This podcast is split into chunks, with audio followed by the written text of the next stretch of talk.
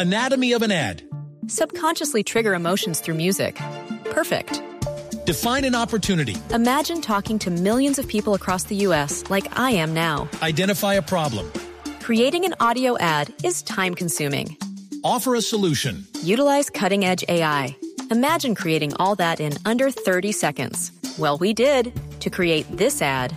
To learn more about AI in the audio industry, download the white paper from audiostack.ai. Cada avance tecnológico, cada innovación es lo hace. ¿Cómo lo hace? ¿Para qué sí lo que viene? La nube. Tecnología e innovación en el lenguaje que todos entienden. Aquí comienza La Nube con Juanita Kremer y W Bernal. Hola, buenas noches, bienvenidos a esta edición de lunes de la nube. Muchas cosas que hablar sobre todo con el impasse, chascarrillo, traspiés que tuvieron anoche en los premios Oscar. Vea. W con las buenas noches. Buenas noches No. a todos y buenas noches a todos los que generan memes, a los que hacen buenos tweets, a todos los que hacen buenos posts en Facebook, porque esto era el material que estaban no, no, esperando no, no, no, no, no, qué bocato, para, qué bocato. eh, para lucirse con todo lo que publicaron ayer. De verdad que me fue, o sea, casi no me duermo de lo divertido que No. fue leerlos después. Le voy a decir, yo me dormí un ratico, luego me levanté, esto no me interesa a nadie, pero luego me levanté, me quedé enganchada y dije, bueno, seguramente va a ganar La La Land. Sí. Y cuando ganó La La Land, yo dije, bueno. Normal. Pero cuando uno ve al coordinador de piso allá detrás arrebatándole los sobres a todo el mundo, leyendo a ver qué es lo que pasa, yo pensé que era parte del show. Pero cuando la cosa se puso seria y los de La La Land fueron los que le entregaron el Oscar a los de Moonlight, de verdad ya fue la tapa de la olla. La noche se me hizo, la semana es feliz con este impasse. Para que sepan lo que sintió Colombia. Exacto. Yo alcancé a poner por ahí que eh, La La Land es Colombia en los Oscars. Jimmy Kimmel me pareció lo Buenísimo. máximo. Buenísimo. Me pareció divertidísimo como manejó el momento, más Claro. porque se le acercó al señor que entregó los, que no me acuerdo el nombre, A Warren Beatty. a. ¿Quién? Se le acercó y le dice, ¿pero qué hiciste? O sea, Sí. de verdad que estabas pensando de una forma tan natural y tan espontánea Y que me encantó también que me salió. pareció un hit. Salió diciendo, culpo de esto a Steve, a Steve Harvey. No, lo bueno, máximo, lo máximo. Las redes sociales ayer, anoche explotaron y hoy siguen encendidas con todo el tema de los premios Oscar. Una embarrada que jamás en los 89 años de historia Es de estos premios se había presentado y que seguramente todo el mundo recordará esta premiación, no por las películas ni por el mejor actor o actriz, sino por esta metida de patas. Le van a decir, Impresionante. Usted fue la que se ganó el Oscar. Esa vez que dieron la película que no era ganadora.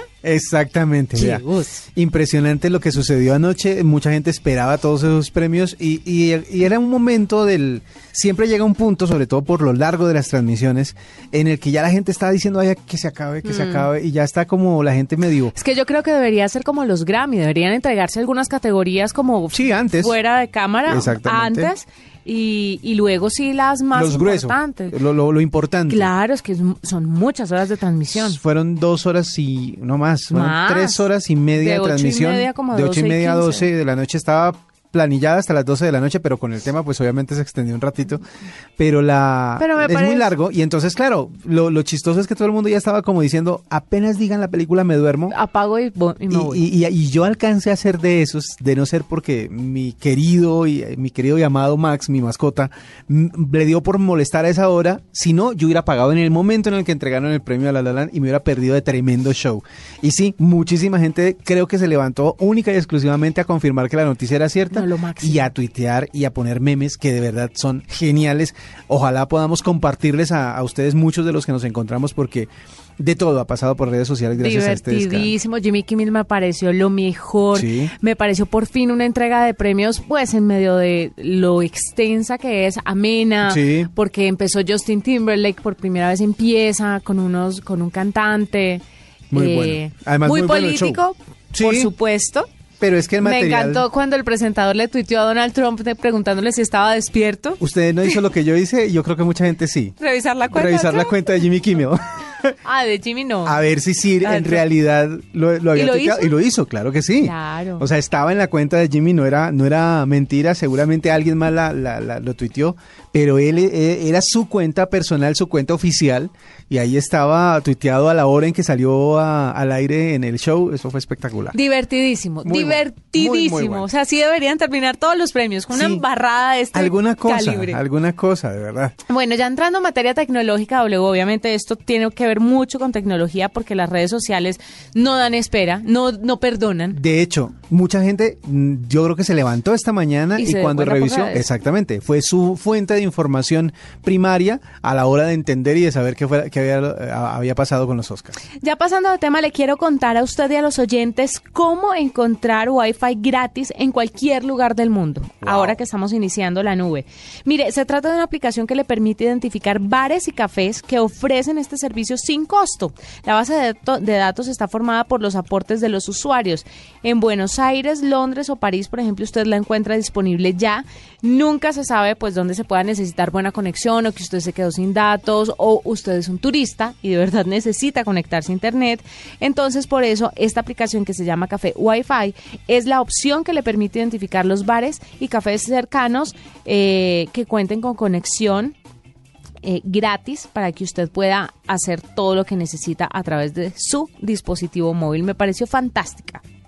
Es muy, muy chévere. Se especifica el nombre del bar, se dan Sí. detalles del tipo de conexión, se califica si es potente, confiable y los comentarios que desea incluir al usuario, eh, el usuario al respecto. Entonces, por ejemplo, si usted ve los comentarios, le dirán, bueno, en este café me robaron datos o no es tan potente, me demoré un montón de tiempo en conectarme y esa retroalimentación de los otros usuarios es realmente importante. El sitio no solo sirve para encontrar lugares con el servicio que se desea, sino que también el usuario con sus comentarios puede contribuir a construir una base de datos cada vez más precisa de lo que está pasando. Es una red social colaborativa, haga de cuenta Waze, pero para encontrar Wi-Fi en cafés y bares. Muy interesante y muy útil además. Sí. Óigame, ¿usted sabía que existía una aplicación o una funcionalidad de Google que se llamaba Spaces? ¿Sabía de ella? Eh, no. No, mucha gente no sabía. Pues resulta que como ese desconocimiento fue global, eh, a partir del próximo 17 de abril Google Spaces dejará de existir. Usted se preguntará, ¿y cuándo empezó? Pues resulta que empezó hace menos de un año. Y lo que trataba de hacer Google con este servicio era eh, tener como unos espacios en donde la gente generaba encuentros para ciertas cosas. Por ponerte un ejemplo, fiesta de cumpleaños de Juanita Kremer. Se generaba un space dentro de Google Spaces y ahí se incluía a las personas con las que usted quería hacer su fiesta de cumpleaños para intercambiar a qué hora podían ser, en dónde se podían ver, qué, qué debían llevar o cómo se podían coordinar para ese evento. Era una manera de agrupar a las personas de acuerdo a las necesidades, un grupo de trabajo, un grupo de estudio. Como lo que hacen, se hace en Facebook. Exactamente, pero era la opción de Google para el tema. El asunto no funcionó. Pero me llamó la atención fue que nosotros no sabemos cuántos servicios tiene Google o propone Google y después los retira. Son tantos que ya existe una lista en Wikipedia de todos los que han descontinuado año por año, empezando por los que terminaron eh, su funcionalidad en el 2006. La primera eh, la primera opción que ellos quitaron de sus, eh, de sus aplicaciones fue Google Answers, un eh, lugar en donde la gente podía hacer preguntas y eh, obviamente con la colaboración de los usuarios podían encontrar las respuestas, algo parecido a lo que funciona muy bien que se llama Yahoo Answers. Creo que es la única parte de Yahoo que la gente reconoce. Y Google Answers no funcionó y lo descontinuaron en el 2016. Esta se convierte en la primera funcionalidad de Google que desaparece en este 2017, pero los que conocen el sistema y los que conocen todo lo que Google tiene disponible han dicho que son otras seis aplicaciones las que van a desaparecer en este año por falta de conocimiento de la gente, Sí. por falta de utilidad y, y por falta de público eh, prácticamente, pero son aplicaciones de las cuales Google aprende no solo para mejorar los servicios que sí funcionan, como el de la búsqueda, el del correo, eh, los asistentes personales, etcétera, etcétera, sino que además sirven como, digamos, como piezas de repuesto para otras funcionalidades que de pronto sí están eh, en auge y que necesitan ser más grandes, robustas o complementadas, utilizan como partes de estas que ya no funcionaron para hacerlas crecer más. Así que pues hasta a los grandes como Google se les eh, queman las ideas, no les funcionan tan bien y dicen como muchas veces, ¿sabe qué? Echémosle tierrita a esto y Deje así. sigamos. Escuchas la nube en Blue Radio. Desahógese en el muro. Queremos escuchar su opinión sobre ¿Qué lugar de Colombia debería conocer todo el mundo? Creo que un lugar que nadie se debería perder es la costa atlántica. Eso es lo más lindo de Colombia. Creo que todas las personas de Colombia deberían conocer el santuario de las Lajas, ubicado en Ipiales, Nariño. Creo que el mejor lugar para que conozca todo el mundo y sin igual es el desierto de la Tatacoba en Villavieja, Huila. Los invito a todos. Gracias. Envíenos una nota de voz vía WhatsApp al 318-350-6707 que no pase de 15 segundos. Recuerde, su opinión sobre nuestro tema de hoy podría ser protagonista en Blue Radio. ¿Qué lugar de Colombia debería conocer todo el mundo? Deje su voz en el muro a través de una nota de audio vía WhatsApp al 318-350-6707. 318-350-6707. El Muro en Blue Radio.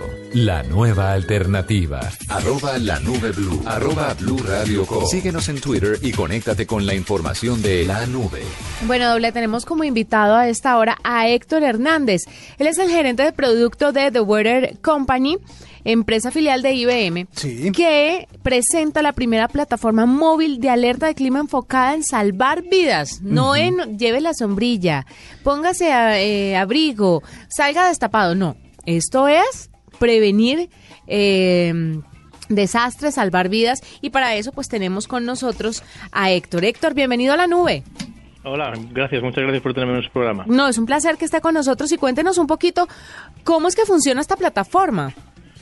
Ah, pues sí, efectivamente, la plataforma funciona a través de lo que llamamos una red en malla. Las redes en malla, en, en cuestión de, de tecnología, cómo funcionan es que cada usuario que se descarga nuestra aplicación del tiempo se convierte en un nodo automáticamente, con lo cual, una vez que se recibe una alerta en uno de los nodos, esa alerta se va a transmitir a los demás usuarios que tengan la misma aplicación en la misma red malla. La diferencia con cualquier otro tipo de tecnología, como por ejemplo un teléfono celular, es que para que este, este, este mensaje se transfiera no hace falta que el teléfono esté conectado a la red celular o a una red de, de Wi-Fi, por ejemplo, sino que simplemente con estar en la red en malla, la, la- alerta le va a llegar al usuario.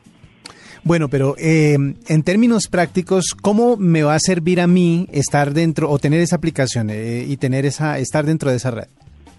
Pues, por ejemplo, si, si ocurre cualquier catástrofe en- en- que, tenga, que tenga que ver con el tiempo, por ejemplo, hay una, una in- inundación en un lugar en el que se encuentre cercano o en un lugar donde tenga a su familia y, y digamos que ha guardado esa, esa ubicación en su, tel- en su teléfono, esta alerta le va a llegar a través de la red en malla. Por ejemplo, si está usted eh, viajando o está usted en, en, en un- en el tren o está o en ese momento no tiene conexión a internet porque sabemos que muchas veces la- las redes celulares no funcionan ah, al 100% y no siempre estás conectado entonces siempre con este, si estás en la red de Maya te va a llegar esa alerta sin tener que tener conectividad Muy importante. Bueno, además. ¿cómo funciona? Explíqueme un poquito mejor lo de la malla. O sea, ¿quiénes son las personas que colaboran? ¿Es una plataforma colaborativa?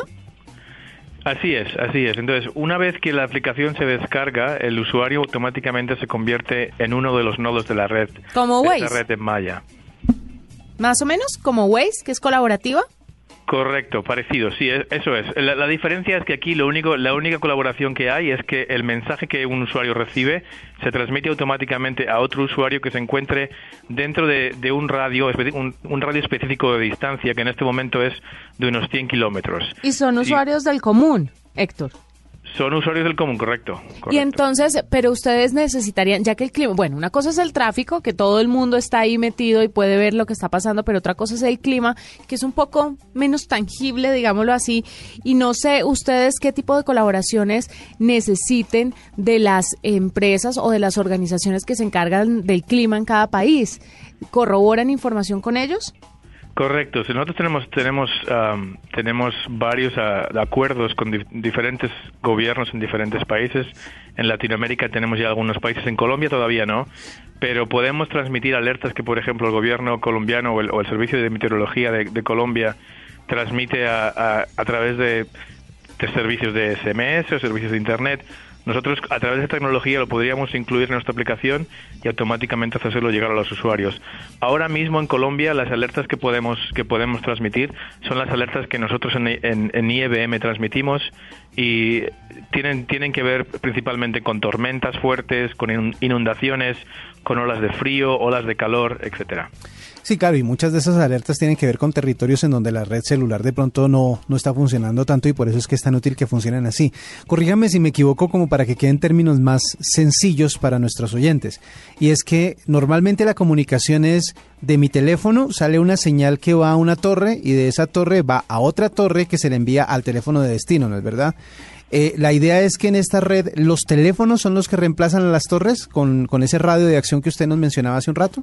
Exactamente, ese es el, principal, concepto de la red en malla. En, este, en, en una red en malla lo único que hace falta es que uno de los usuarios esté conectado a la torre. Cuando un mensaje a través de la red en malla llega a ese usuario conectado, entonces el mensaje se va a distribuir a través del resto de usuarios que estén en la red en malla sin necesidad de que ningún otro usuario tenga conexión a la red. ¿Y qué opina usted, Héctor, de lo que está proponiendo también, que creo que ya está en fase beta, lo que está haciendo Facebook? También un poco parecido y es una red de colaboración para que a través de la red social se informen rápidamente sobre desastres naturales. Ellos ya hablan un poco más sobre cuándo pasan. Ustedes son más a manera de prevención, ¿no? Correcto, esto es más, más antes de que, de que ocurra realmente el, el, evento. ¿Y han pensado aliarse con redes sociales para de pronto optimizar más rápido el mensaje, para, hacerlo llegar más rápido? Exactamente, eso está en nuestros planes. Ahora, principalmente lo que queremos, lo que queremos conseguir es que la mayor, la, principal ah, ventaja de una red en malla es que haya un gran número de usuarios, porque así, en ese, si es así, el mensaje puede llegar a muchos más lugares y a muchos sitios donde, como, como decían ustedes anteriormente, donde, donde no hay conectividad y son sitios muy remotos. Cuanto más usuarios tengamos, más, más puede llegar, más lejos puede llegar ese mensaje. Una vez que tengamos esa tecnología y infraestructura en, en, cada, en cada uno de los países, vamos a, a tener más acuerdos con otras empresas y poder distribuir diversos tipos de mensajes. Bueno, hay mucha gente que es escéptico en el término, en el tema de eh, la predicción o del monitoreo del clima, pues porque hemos estado en unas épocas en las que los que compartían esa información en los medios de comunicación decían una cosa y realmente pasaba otra. Así que la gente está acostumbrada a no confiar en los pronósticos del clima, por ejemplo, o en las alertas que, que lanzan desde estos centros de información. ¿Qué tecnología, con qué tecnología se cuenta ahora para asegurarle a la gente que las cosas que ustedes dicen que pueden pasar van a pasar? Es una buena pregunta. Como, bien has dicho, la, información meteorológica es una, es una información que cambia constantemente. Es una de las, de las predicciones más difíciles de realmente alcanzar al 100%, al 100 de, de exactitud. Uh, en la empresa ahora en la que estamos trabajando, aquí dentro de IBM, eh, hacemos varias, varias uh, tenemos varias tecnologías. Eh, tenemos contactos con los gobiernos locales, pero también tenemos nuestros propios servidores y nuestros propios, nuestros propios cálculos de meteorología que nos, que nos permiten dar un grado de, de exactitud bastante bastante alto. No, no, no podemos decir el 100% porque, como le digo, para, para la meteorología el 100% realmente no existe. Principalmente lo que nos piden es que predicamos el futuro y nadie, nadie realmente puede hacer eso. Eh, pero nos acercamos a un, a un grado de, a un grado de, de exactitud de entre el 95 y el 98%. Ah, dependiendo de la condición y dependiendo de qué, de qué día, pero esto es, algo que, monitoreamos continuamente como dentro de nuestros, de nuestros procesos internos y, estamos muy, muy seguros de que lo que podemos proporcionar hoy en día es, es muy exacto. Claro. Pues Héctor, muchas gracias por estar con nosotros, por contarnos un poco sobre esta nueva plataforma que pretende salvar vidas de una u otra manera y estamos abiertos a cualquier comunicación extra que tenga sobre esto. Muchísimas gracias. Esta es la nube de Blue Radio. En Blue Radio encuentras toda la programación para un día lleno de información, entretenimiento y todo eso que nos hace la nueva alternativa. Comienza la tarde con la información del día a la hora indicada en Meridiano Blue. Lo que ha sido la primicia. A la 1 p.m. Las mujeres abren su agenda en Agenda en Tacones. buena gente. A las 2.30 p.m. El mundo del deporte en Blog Deportivo. Mayor del fútbol colombiano A las 4 p.m pm, nos tomamos el humor en serio con Voz Populi. Contento que Juan Gabriel sentado en un hormiguero. Todo un día con la verdad, desde todos los puntos de vista, porque en Blue Radio respetamos las diferencias. Blue Radio y bluradio.com, la nueva alternativa. Arroba la nube blue. Arroba blue radio com. Síguenos en Twitter y conéctate con la información de la nube. Bueno, doble, usted sabe que tenemos ahora el muro en Blue Radio. Sí, señora, un espacio para que la gente se exprese. Para que la gente se exprese, para que la gente nos cuente qué es lo que le gusta, qué es lo que no, para que sea parte total y enteramente de Blue Radio. Y usted lo puede hacer de una forma muy sencilla, enviando un mensaje de WhatsApp al teléfono 318-350-6707. Ajá. Usted lo que va a hacer es mandar un mensaje de audio. Sí, ¿Listo? una nota de voz. No escriba, sí, nota de voz. Los mejores audios los vamos a poner durante todo el día, en cualquier momento, y los fines de semana, pues vamos a escoger a los mejores de la semana. Entonces, lo que pretendemos es que usted, como decía W, haga parte de Blue Radio. Y desde esta mañana tenemos una pregunta que puede empezar a contestar en este mismo momento. La pregunta es, ¿Qué lugar de Colombia debería conocer todo el mundo? ¿qué lugar de Colombia habla? Yo creo que el lugar más bonito, uno de los lugares bonitos y únicos que tiene Colombia, que son muchísimos, es Caño Cristales. Así lo el, el, eh, que se encuentra ubicado en la Sierra de la Macarena en Colombia, en los llanos orientales, y que se convierte en el río, y lo han dicho, no lo digo yo, lo dice muchos expertos en turismo, el río más hermoso del mundo. Yo diría, por supuesto, que la gente en el mundo debería conocer el Valle del Cauca. Sí, claro, obviamente. Embajadora del Valle del Cauca. Sí, no es porque sea tierra mía, pero mire, usted no... o- bueno, puede que sea porque es mi tierra, pero viajar por las carreteras del Valle del Cauca que están fantástica, Sí. ver los cañaduzales, el calor que no es tan extremo, no es tan eh, asfixiante, pero Sí. tampoco hace frío. Porque hay brisa. Esa brisa, los cañaduzales moviéndose, ese paisaje, ay, cómo lo extraño. Para mí ese es el lugar que debería conocer todo el mundo, el Valle del Cauca. Exactamente. En toda su extensión es lo máximo, desde la gente, por supuesto, hasta la comida. Oh, la gastronomía del Valle. Es impresionante, eso sí es cierto. Así que no se olvide de contestarnos esta pregunta a través de un mensaje de voz, de un audio, al 318-350-6707. Ahí estamos con El Muro en Blue Radio.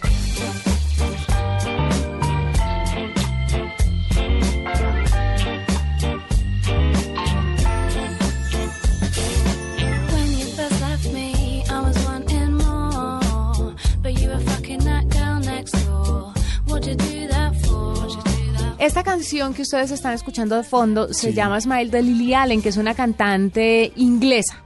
Ya Lily Allen ha tenido muchos problemas en su vida por el tema de quedar en embarazo y en el año 2010 perdió un niño. Ustedes se preguntarán qué tiene que ver todo esto con tecnología. Les voy a contar. Lily Allen se dio de baja en Twitter por el acoso y los trolls en esta red social. Y a pesar de que reportó esto a la red social, Sí. le contestaron con un mensaje escueto que decía, no, no hemos, no hemos visto nos- nada que viole nuestras políticas. No nos parece. Y uno de los mensajes, por ejemplo, W, que es muy fuerte para una persona que es mamá, para una persona que ha perdido un hijo cuando tiene seis meses de embarazo, es el siguiente. Le decía un usuario en Twitter, tal vez si usted no se drogara tanto, su hijo habría nacido y no no habría tenido un aborto. Pues claro, Lily Allen está destrozada, por eso se dio de baja en Twitter, pero la red social, según sus algoritmos, no declaró, sí, no considera este tuit como ofensivo o como que viola sus normas de privacidad y de seguridad. Entonces, pues, una vez más, Así hablen mucho de los nuevos cambios que están haciendo, de las reformas en cuanto a los trolls y a los abusadores en Twitter.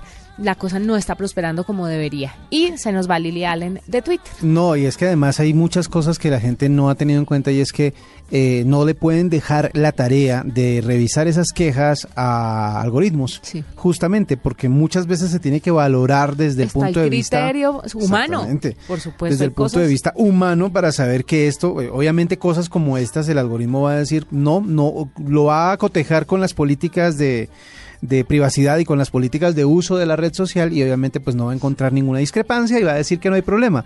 Pero pues sí, se requiere que haya personas que estén encargadas de revisar bien las quejas de estas eh, redes para que puedan ser efectivas la aplicación de las normas, porque de verdad que es muy triste que uno pierda la información de gente que uno sigue y que considera importante. Por un par de patanes. Exactamente, eso es lo triste.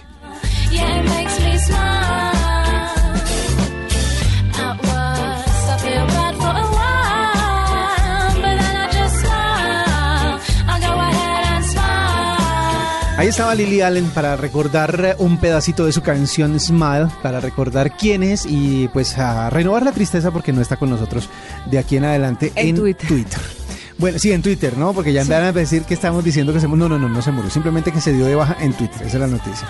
Óigame, el eh, Mobile World Congress, eh, que estaba en furor por el lanzamiento que siempre se hace de dispositivos móviles en Barcelona por esta época, eh, se presentó un teléfono que ha sido noticia porque es digamos que es un regreso a algo que la gente consideraba como sencillo, fácil de usar, muy útil, muy, eh, digamos que nunca se caían las llamadas, tenía buena señal, etcétera, etcétera, que era el Nokia o ese Nokia famosísimo que era chiquitico y que uno podía cargar en cualquier parte. Pues el nuevo Nokia 3310 es eh, lo primero que llama la atención, o más bien lo más relevante por estos días de ese Congreso Mundial de Móviles. El diseño cambió un poco respecto al original.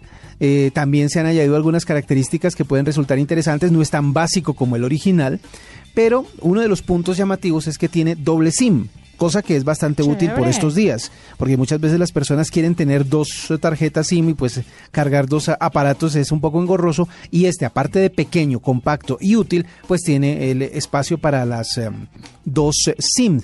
Em, Está mucho más ligero además. lo único malo es que mm, no tiene el sistema operativo que soporte el WhatsApp que todos conocemos. O sea, este WhatsApp que hace que nosotros pongamos eh, cambiar el estado, que ahora se volvió Stories, creo que todo el mundo lo está usando. Eh, pues, todo el mundo lo está usando. No sé si será la goma de pronto de empezar, pero hay muchísima gente utilizándolo. Pero ¿sabe qué me han dicho los expertos en estos temas de redes sociales? Sí.